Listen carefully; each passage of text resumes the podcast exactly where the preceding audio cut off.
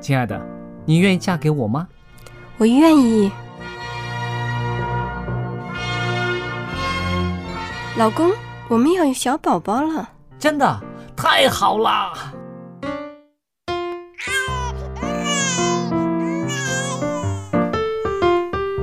妈妈，妈妈，看我画的画，好看吗？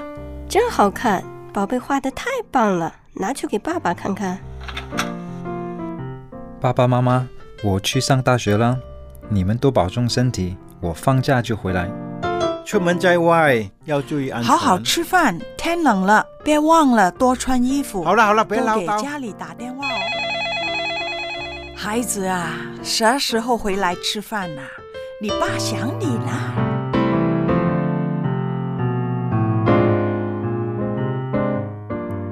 好，明天就回来。家人，给我生命的人，与我共同生活的人，与我分享喜悦的人，也是给我带来麻烦的人。每一天说说笑笑，有时也吵吵闹闹，因为我们是一家人。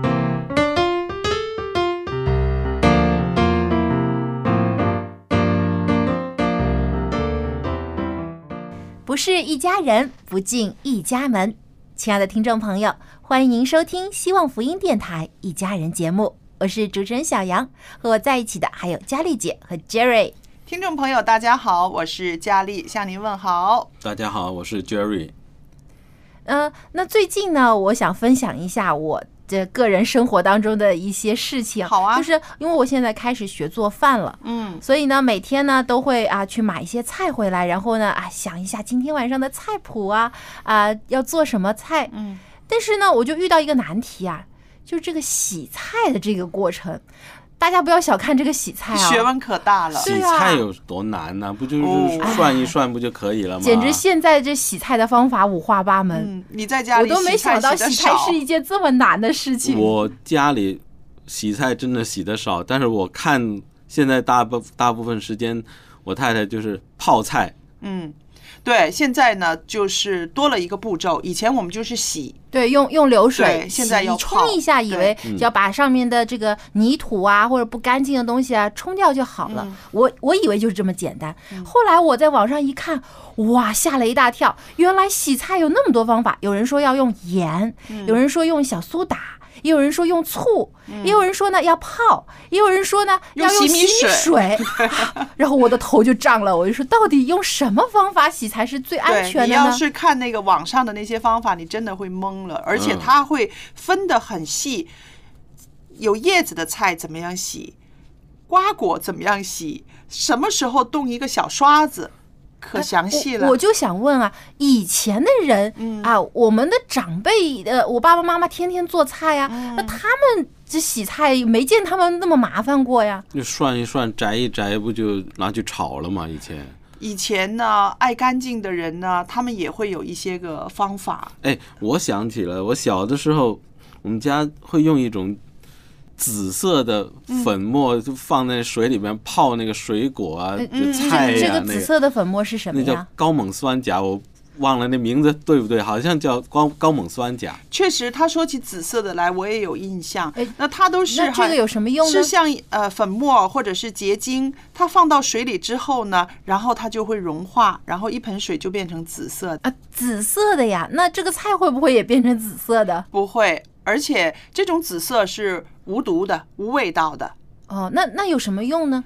它应该是杀菌吧？我我猜是吧？哦、那呃，譬如洗葡萄啦，或者是苹果连皮吃的时候呢，我们嗯就会用这个东西来洗。哦，就是杀死细菌。嗯，因为呢，你要知道啊，呃，几十年前呢，我们说可以是三四十年前的时候哈，那个肥料什么的都是有机的，哦就是很天然的。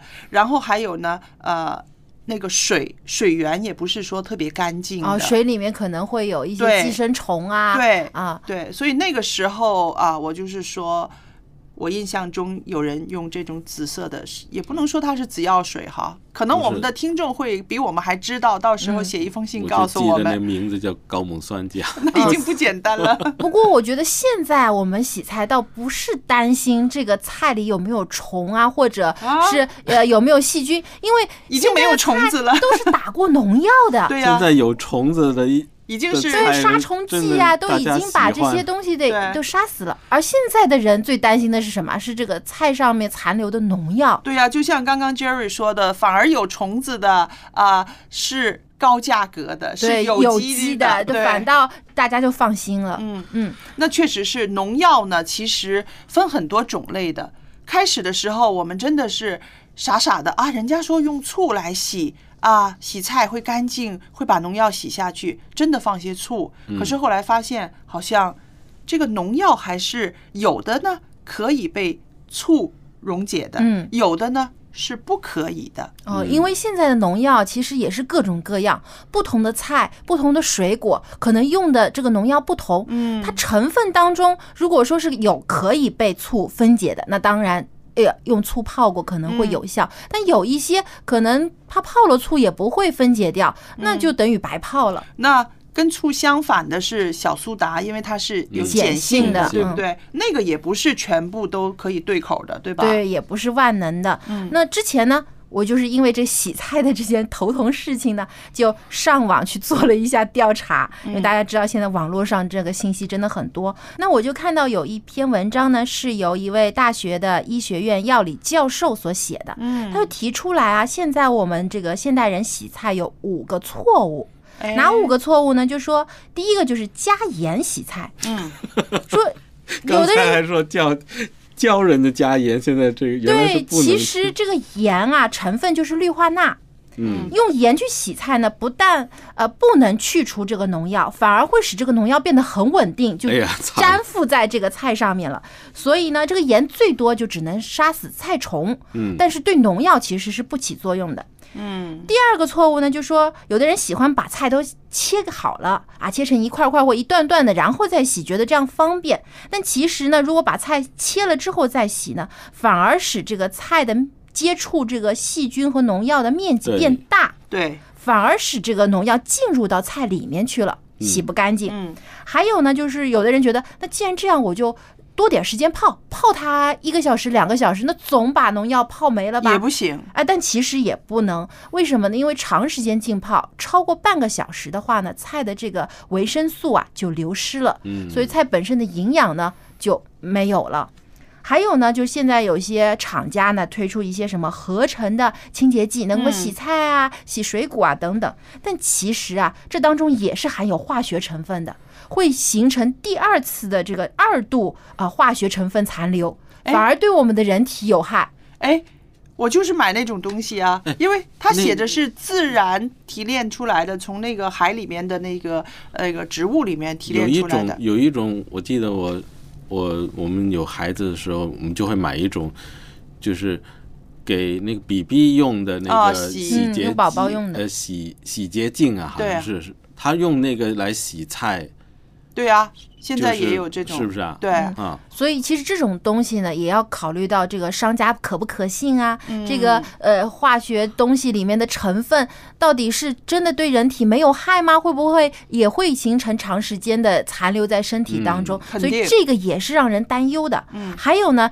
就是有的人说用洗米水来洗菜，但是这个米本身呢，现在种的大米有的也是撒了农药的，嗯，所以用这个洗米水本身也已经有农药了，你用有农药的水再去洗菜，会反而增加了这个农药的残留。但是这个洗米水哈，因为那个米嘛，它已经精制了嘛，就是把那个糠胚都已经打下去了嘛，所以呢，白米呢，它残留的农药呢，可以说是非常少的了。嗯，我猜用洗米水的这个方法呢，是因为呢，洗米水它也可以分解油。你啊记得小时候我们洗那个抹台子的那个抹布啊什么嗯的，用洗米水它会分解那个油，所以可能是说，如果是刚好碰到那个农药是可以有溶脂性的，对啊，可能就有效。但如果嗯不是溶脂性的农药呢，可能也作用不大了。嗯所以啊，就说好像还没有一种万能的方法，就是可以任何的蔬菜水果是用来洗都能让人放心。对，那好了，现在我们看到了有这么多的误区啊，小杨查出来的，那回归原始还是清水洗菜最有用，对不对？对，但是呢，也不是所有的菜都是一个洗法。其实哦不同的菜、不同的水果洗的方法也是不同的。我知道有的时候还要动一动小刷子，那？我以后就吃一种菜就算了。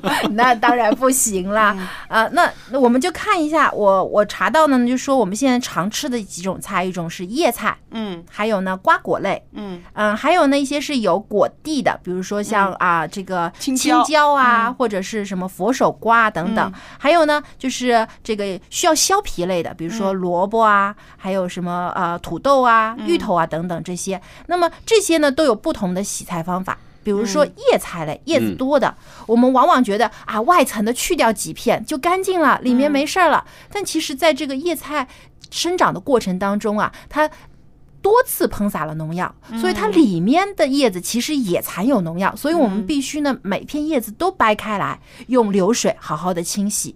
而且还有外边的那几片叶子要扔掉，对不对？对对，最嗯外层的通常呢含有的农药最多。嗯。那瓜果呢？啊，瓜瓜果，比如说我们爱吃的小黄瓜啊，还有苦瓜啊嗯等等，还有番茄类这些呢，我们会连皮吃。嗯，一个呢营养比较好，而且呢就是这个在烹煮过程当中呢，其实削了皮啊反倒不好煮。嗯，那这个呢就必须要用软毛的刷子来刷，特别像苦瓜，我们知道上面有很多的这个凹痕对啊，光用水洗啊它洗不干净。所以用刷子刷呢，能够把它的缝隙里面的这个农药啊，或者一些残留物啊，都能够刷掉。那还有削皮的，比如说像萝卜啊、土豆，我们这些不会连皮吃的嗯，蔬菜呢，最好洗了这类。对，通常呢就是把皮 把它削干净，削皮，嗯。削干净，这样的话呢就比较放心。如果你非要连皮吃呢，就一定是要把表皮刷一下。嗯，那其实中国人的习惯来说呢，我们还是吃叶菜类的这种蔬菜比较多，对不什么对对。呃呃小油菜呀、小白菜呀，还有这个大白菜啦，嗯还有菜心呐、嗯芥蓝呐，那这些叶子呢，其实是挺难洗的。对，还有一些啊，我们就是连着根须的，比如说像这个空心菜呀、还有是啊这个香菜啊等等、啊，我们洗的时候呢，一定要把根部浸泡。哦，因为通常它的农药也是残留在根部比较多，所以要把它展开，把这个根部的里面翻开来。很多有的时候泥泥土啊，或者是一些的这个呃杂质啊，都是存留在这个根部的，不是说用水冲一下就好了。对，所以菠菜什么的，现在已经好少人愿意去买了，因为觉得洗是一个很大的一个挑战了哦。对对，因为比较麻烦。那其实呢，还有一些方法，比如说有一些农药啊，嗯它会有挥发性，就把它放几天呢，它自然而然这个农药就挥发掉了。所以有的时候，比如说我们买一些瓜果类的，嗯。啊、洋葱啊、芋头啊、胡萝卜啊等等嗯。这些呢，通常会用的农药都是有挥发性的。嗯，我们而且这些农这些蔬菜，我们不要一买买回来就把它放到冰箱里去，嗯。它可以储藏在这个室温的情况下，是，所以我们这些经常吃的蔬菜多买一些，放在呃家里的某个角落里面通风的地方，让它自然的把这个农药分解掉。之后呢，再拿来清洗，之后再再食用呢，会也很安全。嗯，我就在想，是不是那些个呃辛辣的蔬菜呢，没有什么虫子去，所以用的农药也会少一点吧？譬如韭菜啦，啊、葱蒜呐、这些东西。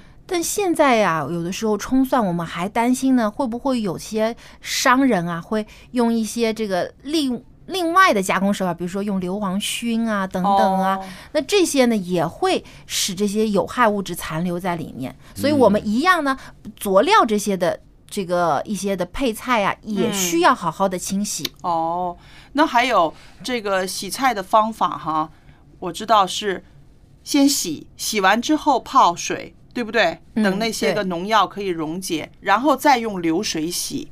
对，那在这个过程中，我自己亲手操作的时候，我就觉得好费水啊，浪费很多水，浪费很多水，嗯。真是一盆又一盆的水就这样倒出去。嗯。嗯，所以其实呢，我们也是能够希望啊，我们的这些这个种菜的农民呢，能够少用一些农药，嗯。为了众人的健康，不单单只是为自己的盈利。对，嗯。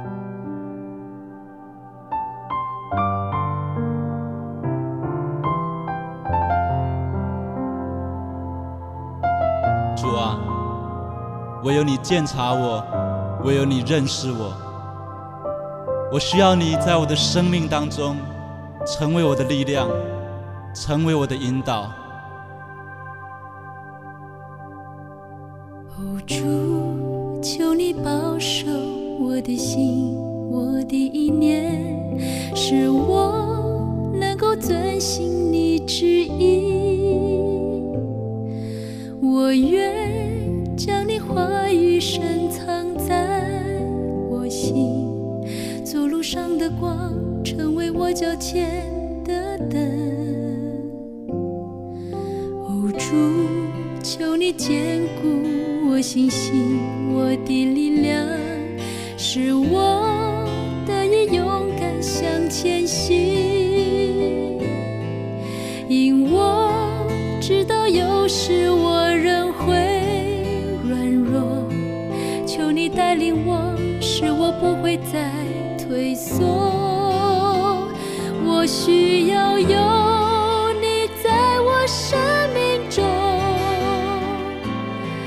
好让我一生能学你的样式，使我能成为你所喜悦的儿女，使我的生命能够彰显你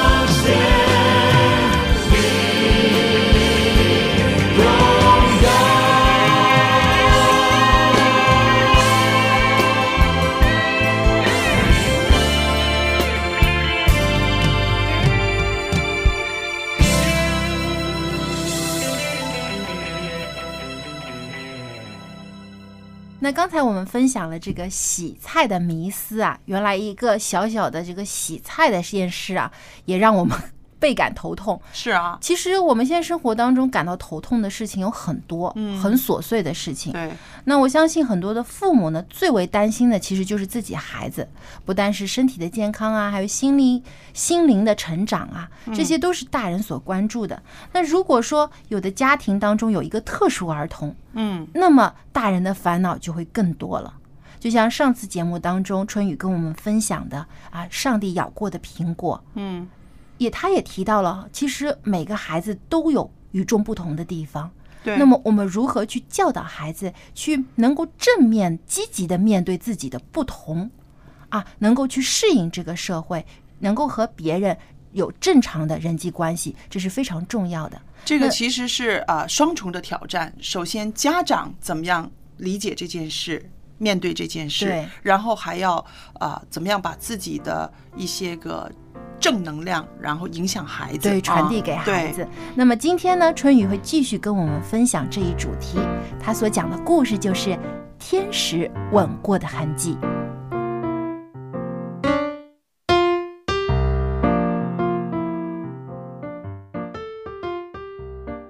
各位亲爱的听众朋友，欢迎您来到亲子专题的时间，我是主持人春雨。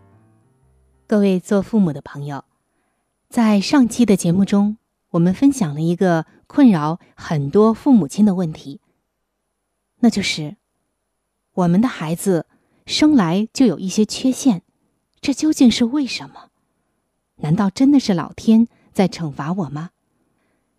尤其是看着自己的孩子不能够像一般正常健康的孩子成长，不能够在童年就正常的融入到小伙伴中，融入到人群中，父母的心不知道有多痛，孩子的心也是一样的。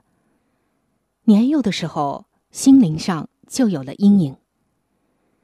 但是通过上期节目的分享，我们才解开了这一切的答案，也更是在我们最软弱、最痛苦的地方，看到了上帝的大爱和怜悯。原来，上帝的眼光和人的眼光不一样。原来，上帝处理的方式和人更是不一样。今天我们还将继续这样的话题。首先，要给大家带来一个非常非常感动我的小故事。这个故事的题目叫做《天使吻过的痕迹》，很美的一个题目。我们听听这个故事讲了什么。故事的作者描述了自己一个真实亲身的经历。他说，在大学时代，我认识了一个年轻人。在他的脸上有一块巨大而丑陋的胎记，紫红的胎记从他的右侧脸角一直延伸到嘴唇，好像有人在他脸上竖着划了一刀。英俊的脸由于胎记而变得狰狞吓人，但是外表的缺陷却掩盖不了这个年轻人的友善、幽默。积极向上的性格，凡是和他打过交道的人，都会不由自主的喜欢上他。他还经常的参加演讲。刚刚开始的时候，观众的表情总是惊讶、恐惧，但是只要等到他讲完，人人都是心悦诚服，场下也是掌声雷动。每当这样的时候，我就暗暗的佩服他的勇气。我在想，那块胎记一定曾经带给他深深的自卑，并不是每个人都能够克服这样的心理障碍的。但是，他却能够在众人惊讶的目光里谈吐自如。他是怎么做到的呢？我们后来成为了最好的朋友。有一天，我向他提出了藏在我心里的疑问：“你是怎么应付那道胎记的呢？”我的言下之意就是：你是怎么克服那块胎记带给你的尴尬和自卑的呢？没想到，他的回答让我一辈子也不会忘记。完全的出乎我的意料。他说：“应付，我可从来都没有想着要应付啊。而且我一向以他为荣呢。很小的时候，我的父亲就告诉我说：‘儿子，你出生之前，我向上帝祷告，请他赐给我一个与众不同的孩子。于是，上帝给了你特殊的才能，还让天使给你做了一个记号。你脸上的标记是天使吻过的痕迹。他这样做，是为了让我在人群当中一下子就能找到你。当看到你和别的婴儿一起睡在婴儿房的时候，我立刻知道你是我的，一眼就能够认出你来。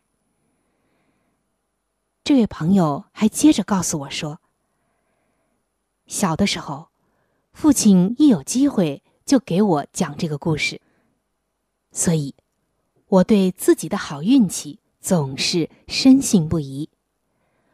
我甚至……”会为那些脸上没有红色吻痕的孩子感到难过。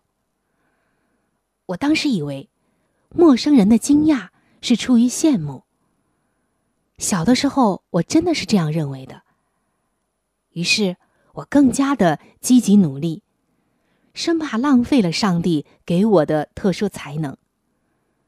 长大之后，我仍然觉得父母亲当年没有骗我。每个人都从上帝那儿得到了特殊的才能，而每个孩子对于父母来说都是与众不同的。而正是因为有了这块胎记，我才会不断的奋斗，取得今天的成绩。它何尝不是天使的吻痕、幸运的标记呢？各位亲爱的听众朋友。不知道听完这个故事，你有怎样的感受呢？春雨想了很多很多，也想到了圣经上的一句话。这句话我待会儿和大家分享。首先，我感到这个孩子是幸运的，虽然出生就有一块这样吓人的胎记，但是他却有一位爱他又有智慧，特别是很虔诚的父亲。他的父亲把智慧、把上帝的爱融入到孩子的生活中，融入到对这个胎记的解释当中。结果，在他人生的一个缺陷上，反而成为了他走向辉煌的起点。原本应该是被人嘲笑的地方，却使他成为了走向人生精彩绽放的一个原因所在，一个动力所在。真的是让人难以相信，这种化腐朽为神奇的工作，只有上帝的灵能够感动人做成。他的能力要在人软弱的地方显得完全，不在于孩子有没有缺陷，而在于我们做父母的怎样做。盼望我们不要只注重人生低谷的烦恼，而是。要让孩子懂得，人生的低谷，正是遇见上帝的时候。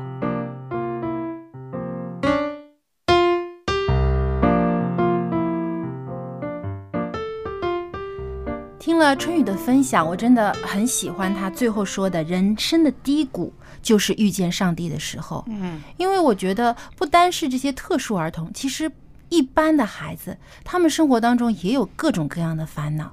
对，家长也会一直为他们操心。是啊，我也记得我上次节目中也是说过，我说其实我们每个人都有自己的局限，有自己的限制。嗯，也许啊外人看不到，但是我们自己知道有一些过不去的坎儿啊，然后就会让我们的情绪啦、自信啦全部都崩溃了啊。对对，那这个时候确实是需要一些他力。这个上帝的力量，来自上面的力量，对，所以我记得圣经当中保罗也说，他说我要夸耀我的软弱，因为在他软弱的时候，更能显出上帝的帮助是非常的珍贵。因为我们如果没有遇到这些困难挫折的时候，可能我们想不起要去求上帝，但是当我们在困难当中，我们就想起了原来我们的天赋一直在我们身旁扶持我们。我觉得，呃，我们做家长的有一个信念要教给孩子，就是说，啊，让他认识到不只是自己身上有这种啊，刚刚说的胎记也好啦，或者是呃障碍也好啦，残障也好了，告诉他每个孩子他都有他需要面对的困难，嗯，对，这样子可能会让孩子觉得，嗯，我不会比别人差。嗯，对，而且呢，我觉得啊有的时候太过重视于所失去的东西，人真的会很压抑、很难受，也觉得很委屈、不公平。但如果我们多把眼光放在我们所得到的。上帝赐给我们的事情上面，嗯，我们就会觉得更加感恩和喜乐。对，还有一点呢，我的观念有一点跟这个呃春雨有点不一样的，我就是说，如果那个孩子身上真的是有一块胎记或者是什么，不要过分的美化他，就是你说他是啊、他是啊啊、一个你们没有的，我才有的，那反而呢会引起其他小朋友的一种反感。嗯，不知道我这样是不是呃想多了呢？呃，我觉得每个人看待的事物的这个态度和眼光不同啦。但我觉得更多的对于一些特殊的孩子的话呢，有的时候不要刻意太过照顾他，或者有的当然不好的就是过度歧视他，不如把他当成一个正常人、普通人，就是因为因为这个美丽的谎言呢、早晚会被揭穿对，嗯，因为可能有的人会呃不是这样想的，可能就会去用这件事情攻击他，也有可能。嗯，对。那我就是说，如果告诉孩子啊。你就是生出来就是这样子的，我们没有的选择的。那小孩子他去跟他的小朋友去解释的时候，我也不想这样子，但是我生出来就是这样子，那我也要活着啊，我也要生活啊，我要和你们一样啊，我也要进步啊。那我觉得可能会更容易处理一点吧。就是我们要教教他接受自己的缺陷，嗯。接受自己有这个缺陷，嗯。但是这个缺陷并不是他的全部，就是对，他不能只看他自己的缺陷，嗯。是不是啊？但是他要学懂接受自己有这个缺陷，要不然呢，他如果一直逃逃避啊，逃避。逃避啊，将来始终他会遇到其他人对他的这些。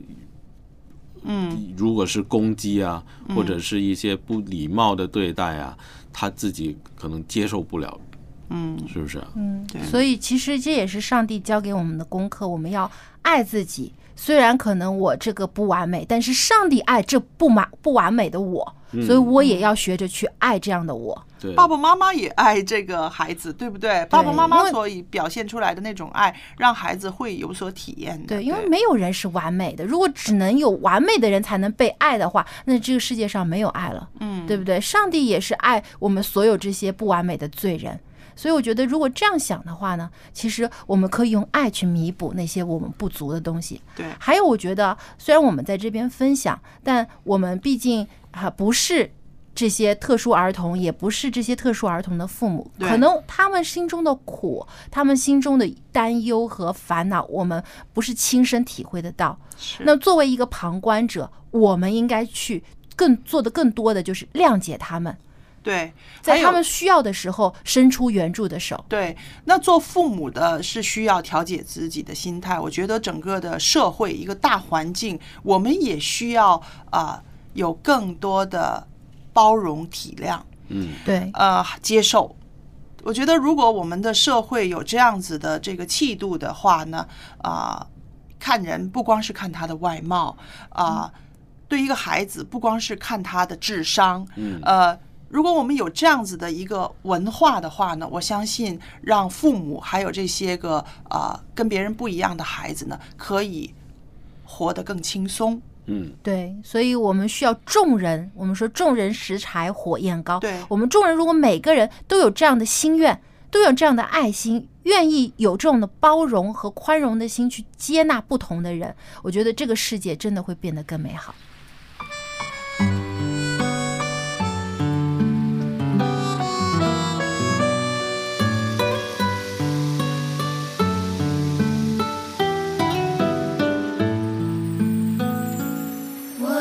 像高山举目，我的帮助从何来？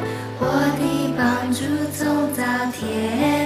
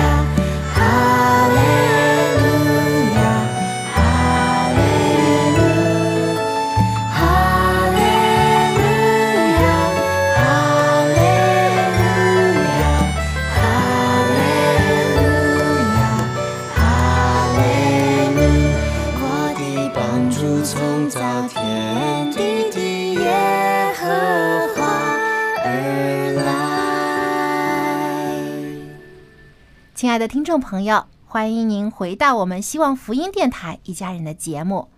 那么最近啊，我们一起都去做了几次义工。上次呢，跟佳丽姐一起去为一些老人啊，为他们端饭菜。对啊，我觉得这真的是非常有意义的工作，而且呢。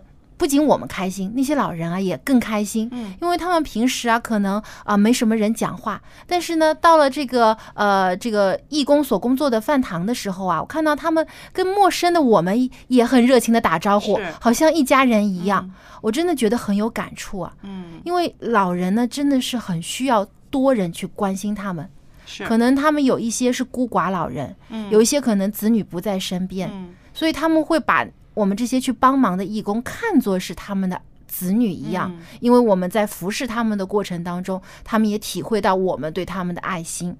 所以呢，我觉得社会的支持真的是对于老人在晚年的时候有很大的影响力。是，嗯，那接下来呢，啊，蔡博士今天正好呢要跟我们分享这个话题，就是社会支持因素会怎样影响老人家的心理变化。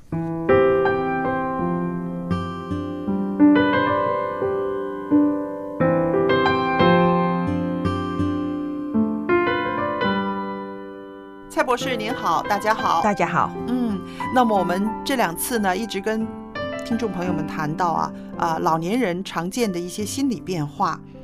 原来这些心理变化呢，它受影响的是受一个大环境的影响对啊，就是社会因素。我们讲过了，经济因素会对一个老年人的心理有冲击，对然后还有一个文化因素，嗯也对老年人的心理有冲击。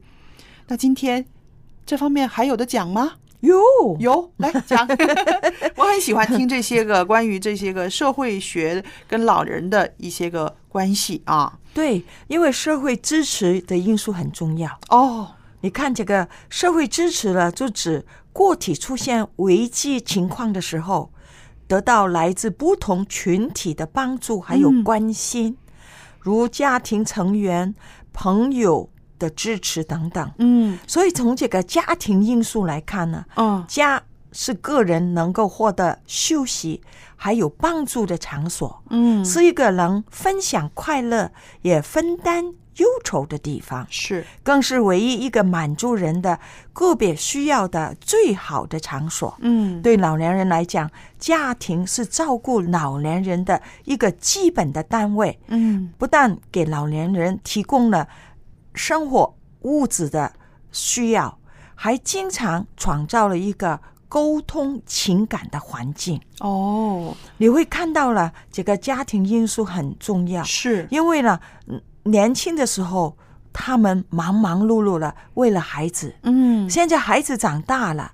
那么，我们也希望孩子们呢，也能够用一点的时间来回馈他们。嗯，但是我在这个家庭因素里面的支持来讲呢，嗯，我们必须要晓得，老人家在家里面，如果他可以工作的时候，家头细务的时候，嗯，给他干，让他做家务。啊，太重的时候就不要，嗯，太吃力就不要，嗯，但是轻的给他干，给给他有一个归属感。是的，因为他觉得了，他是属于这个家庭的，嗯。他还是有贡献的。嗯，哦，这个观念也很好啊。就是说，我们家里面有老人的话，我们不光是说你自己一定要付出给他，一不断的付出，让他也付出，让他参与。参与，嗯嗯，这个是最好的方法。嗯由于我们世界人口的结构的变化啊，是出生率了慢慢下降，嗯，家庭中的子女人数了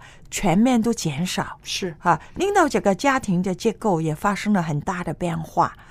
如果在十五代同堂的家庭里面呢，老年人多于年轻人，是啊，这种老嗯化的、呃呃情况了，嗯。就给家庭带来了人力还有财政支出的负担。嗯。许多老年人呢很小或者是没有子女来负责他们的晚年生活，嗯，所以我们中国开放了二零幺六年可以生二胎了。哦，这个是可以平衡一下这个 大环境，是不是？这个大环境嗯真的嗯另外呢，由于社会教育水平的提高，嗯离婚或者是单亲的家庭越来越多。嗯因为妇女的就业率还有各自成立小家庭的欲望呢，慢慢哈、每一年每一年的增加，嗯令到这些独居老人还有老夫妇家庭越来越多。是。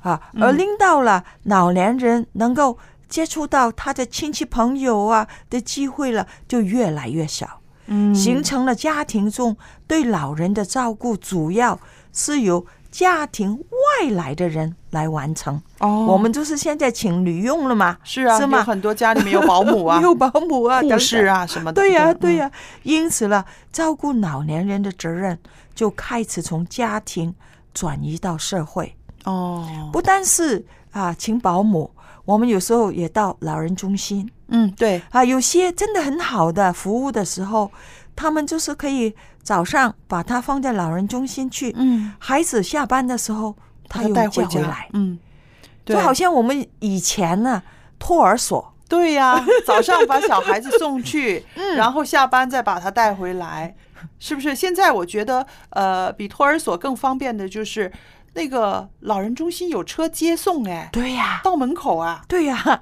呃 所以你会看到，真的老人跟那个小孩是差不多的。嗯，小的时候、老的时候都没有牙齿，呃 老的时候啊、小的时候了也是要用尿布。我常常是这样在在在笑，确实是 对。所以呢，我们现在这个社会的支持的时候，家庭的因素真的有很大的变化，嗯很大的改变。嗯，那我就想到，其实啊、老人当他在社会上有支持他的这个单位，我们说的嗯。这个单位就是他的家庭，对，然后再从家庭再扩展出去，就是他的社区，对，然后是他的社会、他的国家。如果是这样的一个大环境，对我们的长者都有这种支持的这种因素的话呢，肯定他的心理是在一个比较安稳、平和、快乐的状态，那么他身体的机能也会更好。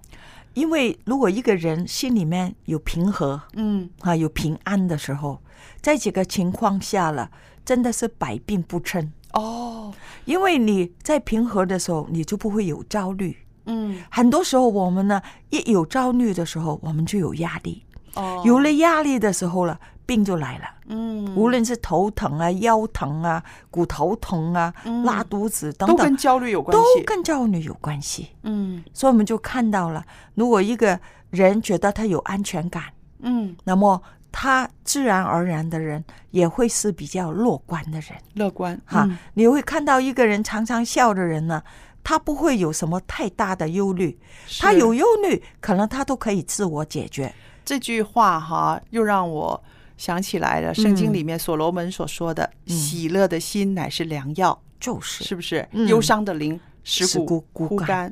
那这些智慧的箴言，跟我们现在说到的这些个社会的大环境、嗯因素、老人的心理、生理，真的是一样的。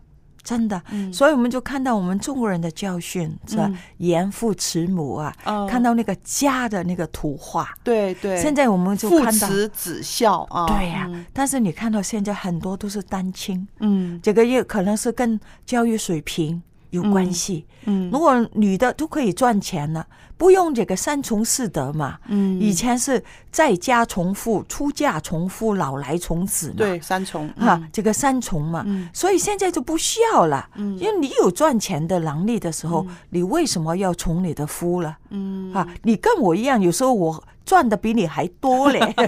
这个这个是社会大环境，然后造成了家里面的一些跟以前的家庭结构就有变化了，单亲为什么呢？？因为如果以前我没有这个做事的能力，没有这个教育水平的时候，嗯如果先生讲了什么事情，那我们只可以忍一下，笑一笑，嗯，我们用个很自然的心态，嗯哈。但是现在不是了，呃，你这样不对的时候，我跟你讲，你一句我一句，嗯。都闹了。嗯。闹得多的时候，自然反了；嗯。反的多，自然分了，对所以很自然的，是吗？对对，嗯嗯，其实啊、呃看到我们现在这个社会哈、跟以嗯。前的社会是在啊、真的是很多的不一样啊。对。这个不一样当中，我们怎么样去寻求一个呃和谐的、有支持度的对待我们身边的长者呢？是需要一些啊、呃思考和智慧的，对是吧？嗯哼，嗯还有呢，第二就讲到这个人际关系的因素。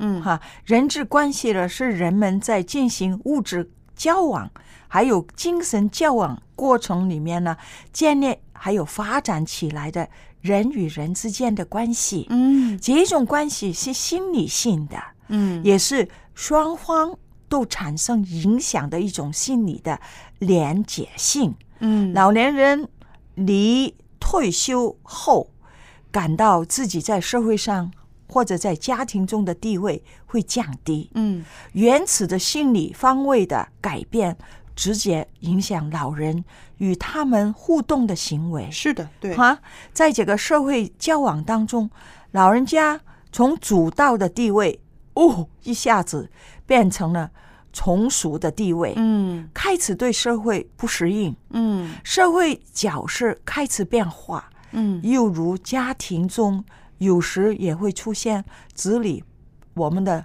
儿女不像以前那样的听从老人家的指导，嗯。对老人缺乏了应有的关心，还有给他们的尊严、嗯，尊严，尊重很嗯。重要，使老年人原来已经不太平衡的心理，更进一步的就倾斜了。嗯哈，产生不良的心理反应，是的，这个真的很影响嗯我们的心理。这些呃被冲击的心理，然后就会产生一种情绪啊，这种情绪表现出来的时候，就会跟人际关系的这个互动呢，可能会有一些影响，而且呢。比较多是不好的影响，对，因为自己情绪不好，自己没有办法摆平自己的时候，我们的口气啦，还有我们的这个说话的内容啊，往往都是呃很怄气的，嗯，不平安的，对。对吧？他们有两个反应，嗯，一个反应呢，那些老人家了，你讲的时候，他就是忍，就是忍着。忍着什么都忍着，忍着，忍着，忍着的时候，一是一下爆发出来，或者是病出来了。哦，人的情绪必须要把它要分享的。是。第二种呢，就闹。闹哈，嗯。他因因为我年纪比你大，是吗？我吃盐比你吃米多，嗯。我行桥比你走路多，嗯。那么在这个情况下，常常闹的时候，变了年轻的就不愿愿意跟他讲什么接触接触了，嗯。小接触都小闹事，嗯，所以这两样都是影响到他们的心理。所以说一个巴掌拍不响。如果我们看到身边的一个老人，他的情绪不好，他的人际关系不好的时候，我们要想一想，是不是我们在他身边没有给他一个很好的调试和互动呢？这个是我们也要反省的、对，对对，因为很多时候了，他们闹的时候或者瘾的时候，特别是闹的那一种，嗯，他一一定是他里面呢有一些东西是卡住哪里，他想不通，嗯。所以他会重复重复的闹那些东西。嗯，你要跟他要解了开那个结。解，解那个结，解。开了，大家做事的好，感情也会进步。嗯，好，朋友们，今天我们要记着蔡博士给我们的提醒。